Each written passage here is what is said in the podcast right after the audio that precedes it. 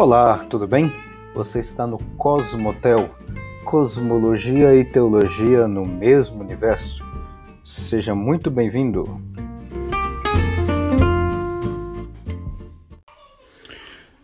Olá, tudo bem? Paz do Senhor. Bom, a gente estava comentando na, na última, no último encontro, na última conversa, sobre algumas visões cristãs relacionadas com criação e tudo mais. Né? A gente até eh, chegou a citar um pouquinho sobre questões da Terra Jovem e da Terra Antiga.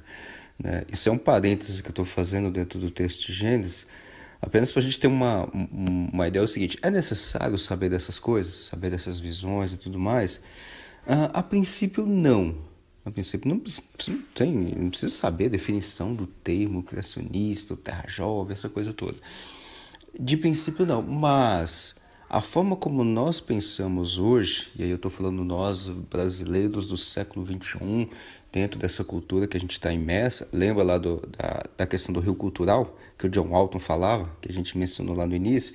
Então, tudo isso influencia na forma como nós vamos ler, uh, interpretar, ter ideia do texto bíblico. Tá? Então, por exemplo, quando a gente faz uma leitura, igual eu mencionei na, na, no, na última conversa, quando a gente pega o texto bíblico em português, nossa Bíblia do jeito que está aqui, e faz uma leitura, e aí eu estou aqui especificamente em Gênesis capítulo 1, quando eu faço uma leitura desse texto em português e desconsiderando qualquer outro tipo de, de uh, de contexto cultural, de gênero literário ou de figuras de linguagem, aquelas que a gente estuda na escola mesmo, metonímia, hipérbole e por ali vai. Quando a gente faz esse tipo de leitura, desconsiderando tudo isso, a gente pega o texto bíblico em português, Gênesis capítulo 1, e a gente vai ver que o texto está falando que Deus está criando todas as coisas em uma semana de sete dias, cada dia, bom, meu dia tem 24 horas. Eu conto o meu relógio de meia-noite, meia-noite até 11h59 da noite. Então, aqui está falando dia, então tem que ser dia de 24 horas. Então veja que a forma como eu estou lendo o texto, ela é completamente alinhada ou a interpretação que eu vou ter do texto vai ser completamente alinhado ao meu pensamento de agora, século 21. E isso influencia muito na forma. Porque, por exemplo, se eu leio o texto Nesse formato que eu te falei agora, de uma semana de dias de 24 horas, e eu faço algumas continhas, e aí você pode fazer essa continha, é simples de fazer, somar aqui os dias, Adão viveu 930 anos, Abraão e tal. Você faz essa soma aqui e faz um retrocesso, ou seja, desde a época de Cristo, considerando que Cristo nasceu. E aí vamos desconsiderar tudo novamente, que Cristo nasceu no ano zero. Aí você faz essa conta toda para trás, você vai descobrir por exemplo, que o mundo foi criado no ano 4004 a.C., 23 de outubro, às 9 horas da manhã. E, e isso fazendo uma leitura puramente seca. Aí você vai e pega, por exemplo, um livro de cosmologia, ou você vai para a ciência e tudo, e você vai ver ali que só a Terra tem uh, ah, 4,5 bilhões de anos. Então, peraí, tem alguma coisa que não está batendo. A Bíblia está dizendo que o, o, o mundo foi criado há, arredondando os números aí, um pouco mais de 6 mil anos, e a ciência está dizendo que o mundo tem 4 bilhões de anos, 4 mil bilhões de anos. Alguma coisa está errada. Tem conflito aí. E mais para frente, ah, não agora, mas futuramente, se tudo der certo, depois que a gente passar por esse texto de Gênesis capítulo 1, a gente fala sobre essa questão de, de, ah, de conflito. Inclusive, quando eu tive com vocês lá na, na igreja no ano passado, a gente falou dessa parte do conflito, né? que não tem conflito. Né? Então a gente acabou até é, é, trabalhando um pouquinho com relação a isso, do, do conflito que não é conflito, ou um falso conflito. Então a gente acaba vendo esse tipo de coisa. Então, ter ideia ah, do que, que nós pensamos, ou que, o que influencia os nossos pensamentos, vai melhorar. E aí eu estou falando agora, eh, na data de hoje, dois, pleno do século 21, 2021, ah, isso vai influenciar diretamente naquilo que nós pensamos sobre o texto. Tá? Então, por isso que eu estou falando sobre questões da Terra Jovem, da Terra Antiga. E hoje eu quero falar um pouquinho sobre o cristianismo uh, evolucionário, bem por cima, e do design inteligente. Porque são formas de você, é, de você ter um conjunto de, de ideias a ponto de você poder é, interpretar o texto de uma forma ou de outra. E aí, é, eu acho que eu fiz essa, esse disclaimer, né, essa, essa separação, eu vou fazer aqui, né, aqui novamente, Não há problema algum se você interpreta a Bíblia ou se você tem essa visão cristã, porque ela é cristã, está dentro do nosso cristianismo, tá? Se você tem uma ideia de, de terra jovem de terra antiga, ah, eu acredito que a terra tem 10 mil anos. A ciência fala outra coisa, mas problema da ciência, problema meu acreditar isso e eu quero continuar desse jeito de forma separada. Não tem problema algum, tá? Não tem problema algum. Claro que aí você vai ter que ter, que é o que mais a, a ideia que eu estou querendo te passar aqui é de você ter um corpo argumentativo a ponto de sustentar suas ideias. Não há problema algum, tá? Por enquanto, né, ou não sei por quanto tempo ainda, nós somos livres para pensar, para acreditar no que a gente quiser, na forma que a gente quiser.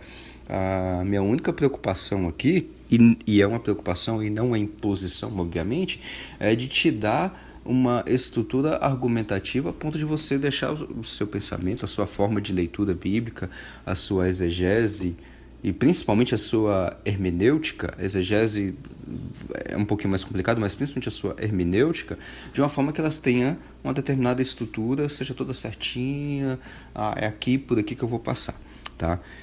Tendo isso em mente, essa grande introdução, né, vamos para para a ideia de hoje. Hoje eu quero falar, continuar dentro desse parênteses de Gênesis capítulo 1, né, que a gente está fazendo, uh, e mencionar a outra visão. A gente falou do Criações da Terra Jovem, que acredita que. Aí, voltando só mais um pouquinho, criacionismo ou criacionista é a pessoa ou aquela forma de pensamento que acredita que Deus criou todas as coisas. Acabou. Nada mais e nada menos do que isso. Qualquer outra coisa que se acrescenta a isso não está na definição do termo.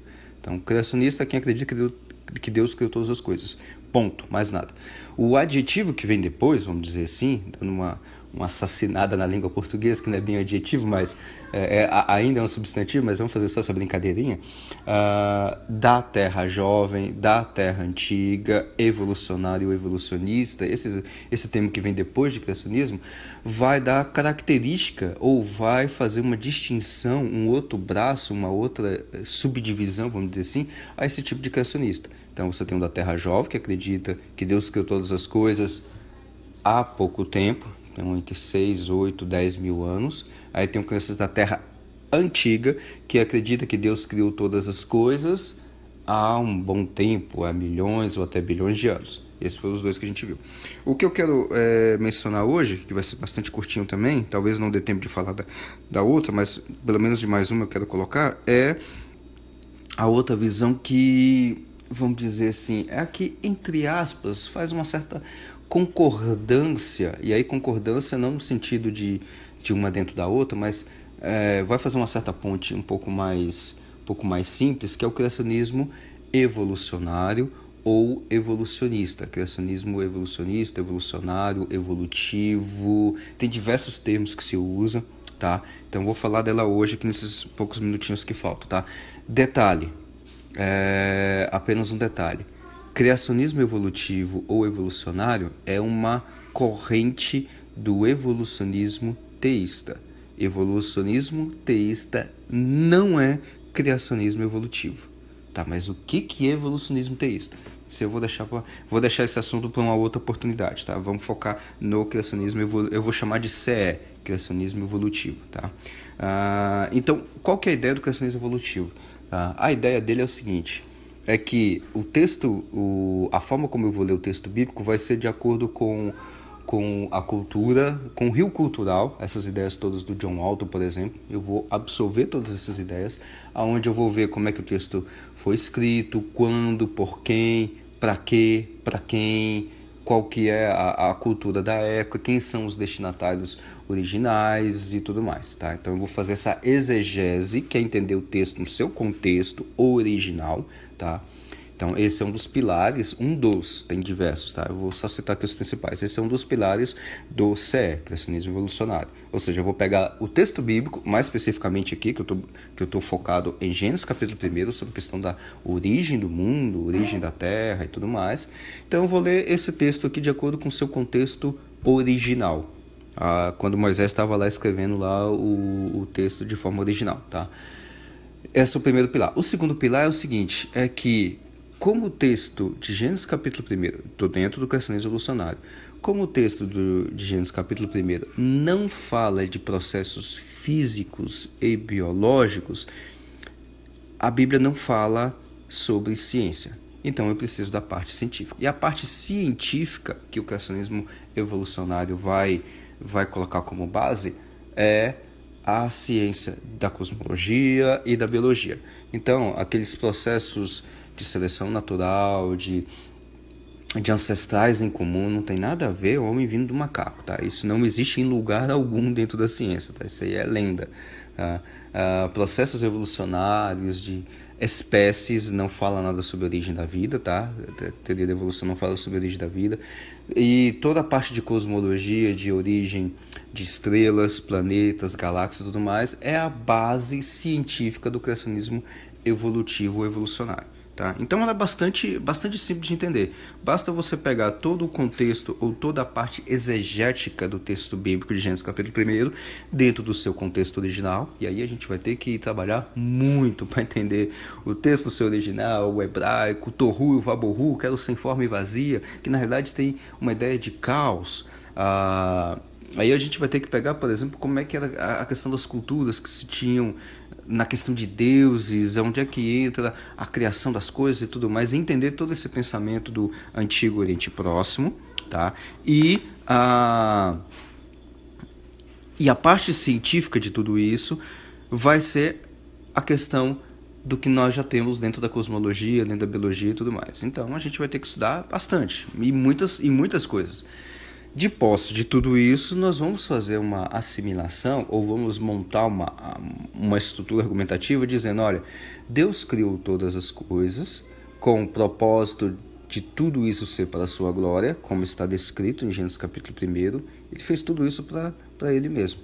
Tá? E no final das contas, igual diz lá no, no deixa eu pegar aqui qual que é o versículo, no versículo, aliás, em todos os versículos, mas principalmente no versículo 31 do capítulo 1, que é o que vai fechar o sexto dia, e foi tarde de manhã o dia sexto, né? E um pouquinho antes, na primeira parte do versículo 31, ele vai dizer: "E tudo que e viu Deus tudo quanto tinha feito e eis que era muito bom", tá? E pode pode observar que quase todos os dias ele vai ele vai mencionar que tudo isso que ele fez é muito bom. E ele fez para quem? Não tinha plateia ali não. Não tinha uma, uma, uma, vamos dizer assim, pessoas esperando por ele, ou anjos assistindo, qualquer coisa do tipo, para aplaudir essa criação. Não, ele fez tudo isso para ele mesmo. Então, a parte teológica a gente retira daí. E, a, e o outro pilar, um outro pilar do cristianismo evolucionário, é a questão da parte científica, que a Bíblia infelizmente ou graças a Deus, eu acredito que é justamente é graças a Deus por isso, que não fala nada de processos físicos. Aqui no, no, primeiro capítulo não fala nada sobre equações, sobre cosmologia, Big Bang e tudo mais. Graças a Deus por isso, porque aí pessoas como eu ou outras pessoas que estudam a área da física, por exemplo, pode se debruçar e estudar à vontade. Então a gente tem muito serviço aí para é, ser feito. É claro que eu, como cristão, vou ter um trabalho duplo de poder entender o que a cosmologia está falando sobre a evolução do universo e amarrar isso com o texto bíblico. Tá? Então, basicamente, o criacionismo evolucionário ou evolutivo vai falar sobre essas questões, tá? sobre a parte exegética do texto, tá? propósito, uh, o objetivo de Deus de criar todas as coisas, e isso eu busco no texto bíblico, e a parte de processos físicos, biológicos, o, o que, que Deus fez eu vou procurar justamente na ciência, tá? Então, era isso que eu queria deixar para vocês hoje, tá? Apenas essa, essa outra visão chamada criacionismo evolutivo ou evolucionário e na, no próximo encontro eu vou falar da última visão, eu vou falar de quatro visões, já falei de três, que vai ser sobre design inteligente, tá? Aí a gente fecha o parênteses e volta novamente dentro do texto de Gênesis capítulo 1 Até mais! Muito obrigado por acompanhar até aqui e te aguardo no próximo episódio. Até a próxima!